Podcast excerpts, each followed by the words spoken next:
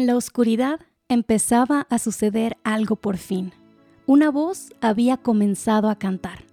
Sonaba muy distante y a Digori le costaba mucho decidir de qué dirección provenía.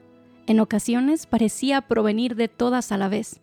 Otras veces casi creía que surgía de la tierra bajo sus pies, pues las notas bajas eran lo bastante graves como para ser la voz de la tierra misma. No había palabras, apenas si existía una melodía. Sin embargo, se trataba sin comparación posible del sonido más hermoso que había oído jamás. Resultaba tan hermoso que apenas podía soportarlo. En ese momento ocurrieron dos prodigios al mismo tiempo. Uno fue que a la voz se le unieron de repente otras voces, tantas que era imposible contarlas. Estaban en armonía con ella, pero situadas en un punto más alto de la escala. Voces frías, tintineantes y brillantes. El segundo prodigio fue que la oscuridad sobre sus cabezas se llenó de improviso de fulgurantes estrellas. Estas no surgieron suavemente de una en una, como sucede en una tarde de verano, sino que de una total oscuridad se pasó a miles y miles de puntos de luz que se materializaron todos a la vez. Estrellas individuales, constelaciones y planetas más brillantes y grandes que los de nuestro mundo. No había nubes, las nuevas estrellas y las nuevas voces nacieron justo al mismo tiempo, y si las hubieras visto y escuchado, como lo hizo Digori, te habrías sentido muy seguro de que eran las mismas estrellas las que cantaban, y de que fue la primera voz, la voz profunda, la que las había hecho aparecer y cantar. Hola a todos, mi nombre es Ana Ávila, soy química bióloga clínica y escritora de temas de ciencia y fe en coalición por el Evangelio. Esto es Piensa.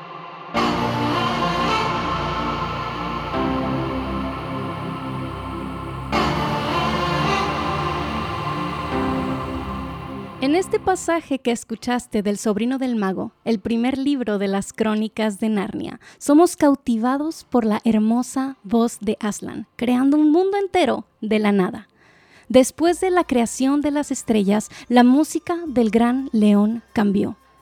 Con una dulce melodía creó los árboles y la hierba. Después, con una canción llena de energía, Aslan creó toda clase de animales fantásticos.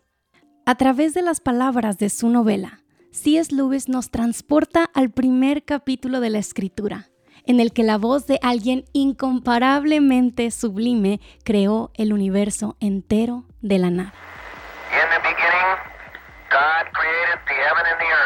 Dios en el principio creó los cielos y la tierra. En 1989, Apolo 8 se convirtió en la primera misión espacial en abandonar la gravitación terrestre, alcanzar la Luna y orbitarla. El 24 de diciembre de ese año, mientras la tripulación se acercaba al amanecer lunar, el astronauta Bill Anders anunció que tenían un mensaje para todos los oyentes de la Tierra.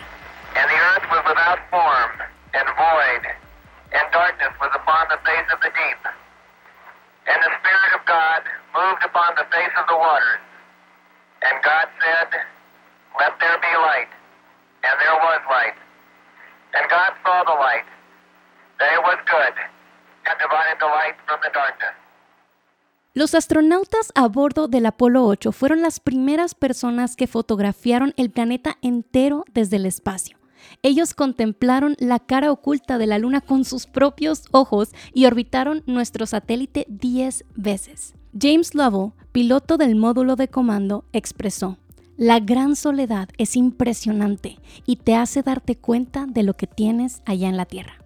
¿Qué mejor forma de capturar ese sentido de asombro para la multitud que esperaba escuchar acerca de su experiencia desde la Tierra? Los primeros versos del capítulo de Génesis expresan la majestad de la creación de forma inigualable. Resulta un poco irónico que el mismo pasaje que hace 50 años fue central en un momento histórico de la ciencia espacial es ahora para muchos el principio de un cuento de hadas antiintelectual. Cuando hablamos de la Biblia y de su relación con la ciencia, los primeros capítulos de Génesis son una de las primeras cosas que viene a nuestra mente. En este pasaje encontramos el registro divino del inicio del cosmos y los seres humanos. Es un inicio glorioso. pero cualquiera puede darse cuenta de que difiere mucho del inicio que encontramos en nuestros libros de biología e historia. Miles de millones de años o siete días de 24 horas. Átomos organizados al azar o seres humanos creados a partir del barro de la Tierra. Las preguntas parecen bastante directas y tu respuesta determinará de qué lado estás. ¿A quién entregarás tu lealtad? La realidad, sin embargo, no es tan simple como parece. El libro de Génesis es el principio de la revelación del Dios del universo al hombre pecador. Es un lugar en el que encontramos muchas respuestas acerca de nuestro origen, pero quizá no sean las respuestas que estábamos esperando. Hay dos extremos en los que podemos caer fácilmente cuando hablamos del libro de Génesis y su relación con la ciencia moderna. El primero es el de menospreciar esta porción de la escritura, reduciéndola a una especie de alegoría que solo es relevante en el plano espiritual. Es pensar que los primeros capítulos de la Biblia no tienen nada que decirnos acerca del universo físico y nuestro origen como seres humanos. Por otro lado, podríamos caer en el extremo de pensar que la manera exacta en que interpretamos cada detalle de los primeros capítulos de Génesis determinará cuán fieles somos en la lectura del resto de la escritura e incluso revelará nuestra condición espiritual. Génesis es importante, muy importante. Este libro nos dice mucho acerca de Dios, la humanidad y el universo en que vivimos. No habla solo acerca de cosas espirituales, sino que también relata cómo el universo físico llegó a existir. Sin embargo, también es cierto que en Génesis hay espacio para el diálogo y el desacuerdo amoroso entre hermanos. No todo está tan claro como nos gustaría pensar. Hay cosas que quizá nos parecen bastante obvias cuando leemos los primeros capítulos de la Biblia. Sin embargo, cuando empezamos a escuchar las perspectivas de otros hermanos, podríamos sorprendernos de que posturas distintas podrían parecer igual de obvias. Por ejemplo, a pesar de que muchos podrían considerar obvio que la palabra día que encontramos repetida una y otra vez en Génesis 1 se refiere a días convencionales de 24 horas, Agustín de Hipona, uno de los más grandes teólogos de la Iglesia, y que por cierto vivió en el siglo IV mucho antes del advenimiento de la ciencia moderna, escribió que ciertamente es una tarea ardua y extremadamente difícil arribar a lo que el escritor quiso decir con estos seis días, por más concentrada que esté nuestra atención y por más brillantes que sean nuestras mentes.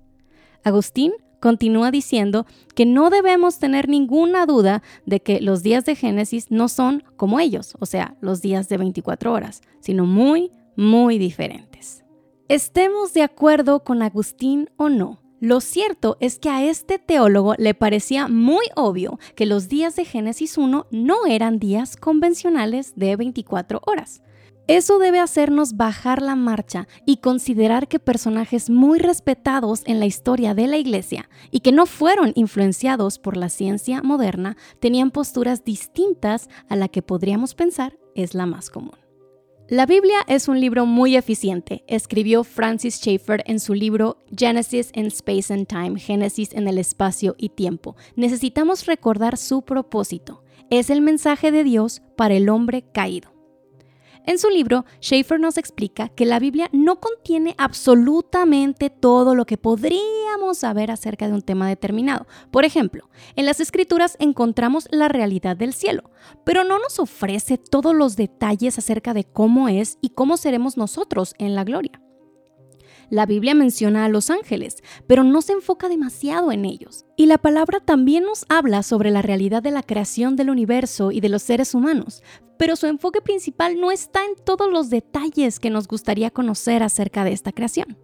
Eso no significa que no debemos tener convicciones firmes acerca de lo que Génesis nos enseña, sino que debemos aprender a discernir que existen verdades centrales que se enseñan claramente y verdades secundarias en las que puede haber desacuerdo. Es necesario estar dispuestos a escuchar posturas distintas a las nuestras, aprender de ellas y tal vez ser corregidos. Pero, ¿cómo podemos identificar aquellas doctrinas a las que debemos aferrarnos cueste lo que cueste, de aquellas sobre las cuales podemos discutir y preservar la unidad entre hermanos en el desacuerdo. Una de las formas es a través de lo que se conoce como triaje teológico. Este concepto fue introducido por el teólogo Albert Moller, presidente del Southern Baptist Theological Seminary. El triaje es un método de clasificación utilizado en las emergencias médicas y los desastres naturales para identificar qué condiciones requieren atención médica inmediata y cuáles pueden ser atendidas después. Moller explica que la misma disciplina que da origen a la agitada arena de la sala de emergencias también puede ofrecer una gran ayuda a los cristianos que defienden la verdad en la era actual. Aplicado a la teología, el triaje nos ayuda a identificar cuáles doctrinas son esenciales para el Evangelio y la integridad de nuestra fe y cuáles doctrinas no. Por supuesto, esto no significa que solo algunas doctrinas bíblicas sean importantes. Moller advierte que el triaje no implica que los cristianos deben tomar algunas doctrinas con poca seriedad, sino más bien que no hay doctrinas insignificantes en la Biblia, pero hay un fundamento esencial de la verdad que sustenta todo el sistema de verdad bíblica.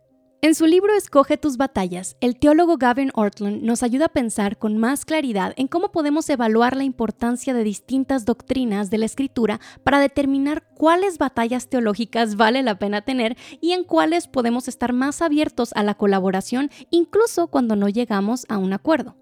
Ortlund comparte el siguiente sistema de triaje teológico. Las doctrinas primarias, aquellas por las que vale la pena pelear, son las doctrinas que son esenciales para el Evangelio. Sin ellas, el Evangelio se pierde o se ve severamente comprometido. Un ejemplo de una doctrina primaria es la Trinidad. Las doctrinas secundarias, aquellas doctrinas complejas que demandan mucha sabiduría y balance, son doctrinas que no son esenciales, pero sí son urgentes para la salud y la práctica de la Iglesia. Este tipo de doctrinas no son esenciales, pero son lo suficientemente importantes para justificar división al nivel de iglesia local, denominación y a veces ministerio. Un ejemplo es el rol de la mujer en el hogar y la iglesia. Después tenemos doctrinas terciarias, doctrinas que son importantes, pero no deberían dividirnos en ningún nivel. Aquí encontramos el tema de los días de la creación. Finalmente, las doctrinas cuaternarias son aquellas que no son importantes para la predicación del Evangelio ni la colaboración ministerial, como el uso de ciertos instrumentos en la adoración. El triaje teológico es tanto una ciencia como un arte. Hay preguntas específicas que nos podemos hacer para evaluar la importancia de una doctrina. ¿Qué tan clara es la Biblia respecto a esta enseñanza? ¿Cómo afecta el Evangelio tomar una postura u otra? ¿O cuál ha sido la postura histórica de la Iglesia respecto a este asunto, por ejemplo? Con todo, algunas veces es difícil determinar exactamente qué rango asignar a una doctrina u otra. Es inevitable que incluso a la hora de clasificar existan desacuerdos. Pero a pesar de que a veces puede ser difícil navegar esta realidad del desacuerdo entre creyentes, es importante que lo hagamos. Si no, nos estamos perdiendo de mucho. Estamos gastando energía discutiendo acerca de doctrinas terciarias como si fueran doctrinas primarias, invirtiendo mucho más tiempo y recursos explicándole a nuestros hermanos por qué están equivocados en lugar de compartir las verdades centrales del mensaje del Evangelio con aquellos que todavía no las han escuchado. En el mejor de los casos, dejamos de colaborar con aquellos que no piensan exactamente igual que nosotros y en el peor de los casos, cuestionamos lo genuino de su fe. Por supuesto, esto no significa que no debemos invertir tiempo discutiendo asuntos doctrinales secundarios y terciarios. Como hemos dicho, toda verdad de la escritura es importante y debe ser atesorada. Sin embargo, sí es crucial identificar aquellos lugares en los que puede existir un desacuerdo, y desafortunadamente siempre existirá desacuerdo de este lado de la eternidad, para poder seguir colaborando y aprendiendo de nuestros hermanos que no tienen exactamente la misma postura que nosotros respecto a cada enseñanza doctrinal. El triaje teológico no es una manera de minimizar la importancia de ciertas doctrinas. Es más bien, como escribió el teólogo Samuel Emadi, una manera de poder decir que todas las doctrinas son importantes, pero algunas son más importantes que otras. Los cristianos sabemos que la verdad, aquello que corresponde con la realidad, es una sola, pero también reconocemos que nuestra capacidad de comprender esta verdad es limitada. Algunas doctrinas han sido reveladas de manera innegable en la escritura, mientras que otras están un poco borrosas de este lado de la eternidad. Es importante que reconozcamos esta realidad, así como la posibilidad de que estemos equivocados en ciertos aspectos de la interpretación de la revelación. De otra manera, el diálogo será imposible. Recordemos que nuestro Señor nos ha llamado a la unidad incluso en medio de la diversidad. Sostengamos convicciones firmes en aquellas cosas que la Escritura revela claramente y tengamos discusiones fructíferas en aquellas cosas en las que hay espacio para el diálogo y el desacuerdo. Entonces, si en Génesis encontramos muchas enseñanzas acerca de Dios, el hombre y el universo en que vivimos, ¿cuáles de estas doctrinas debemos sostener con firmeza para no comprometer la integridad del Evangelio? En su artículo Una teología de la creación en 12 puntos, el teólogo Donald Carson nos ayuda. Él reflexiona en una pregunta importante que Schaeffer hace en su libro sobre Génesis. ¿Qué es lo mínimo sobre lo que debemos estar seguros, claros, para que el resto de la Biblia sea coherente y verdadera? Según Carson, estas son las cosas que debemos enfatizar cuando hablamos de los primeros capítulos de Génesis. 1. Dios está primero. Dios en el principio. Dios no depende de su creación, Él estuvo antes de que el universo existiera. 2. Dios habla. Dios no está callado, sino que desde el principio trajo al mundo existencia con su voz. A lo largo de la escritura, Dios sigue revelándose de manera que los humanos podamos entender. 3. Dios lo hizo todo. Dios no es parte de la creación, sino que es el hacedor de la misma. 4. Dios es bueno e hizo todo bueno. No hay un lado bueno y un lado malo en competencia. Dios se relaciona con el bien y el mal de manera asimétrica. El mal siempre tiene causalidades secundarias, como la serpiente. 5. Los hombres somos responsables. Dios nos hizo y le debemos rendir cuentas a Él.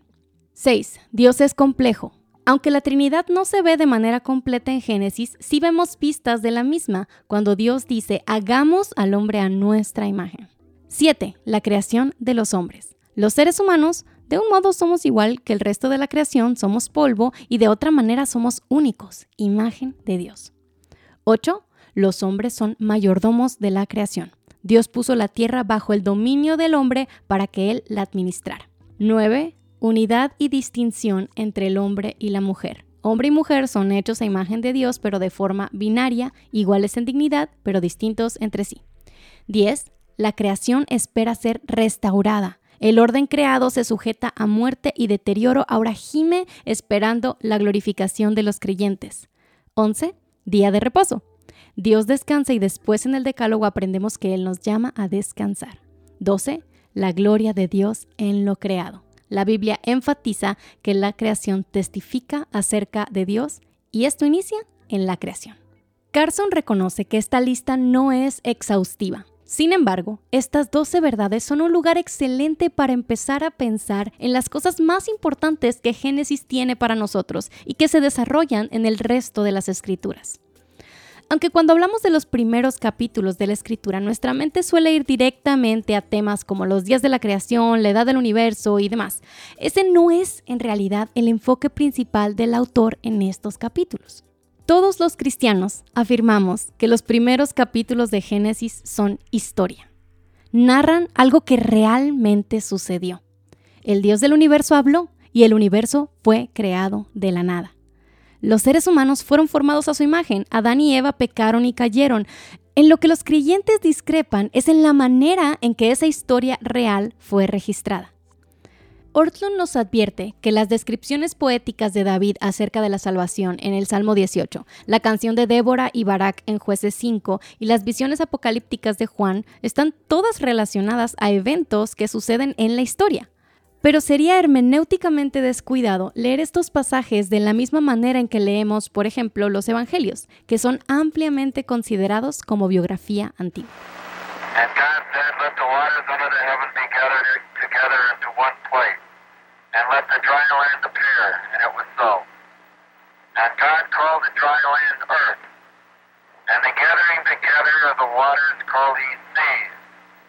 and God saw that it was good.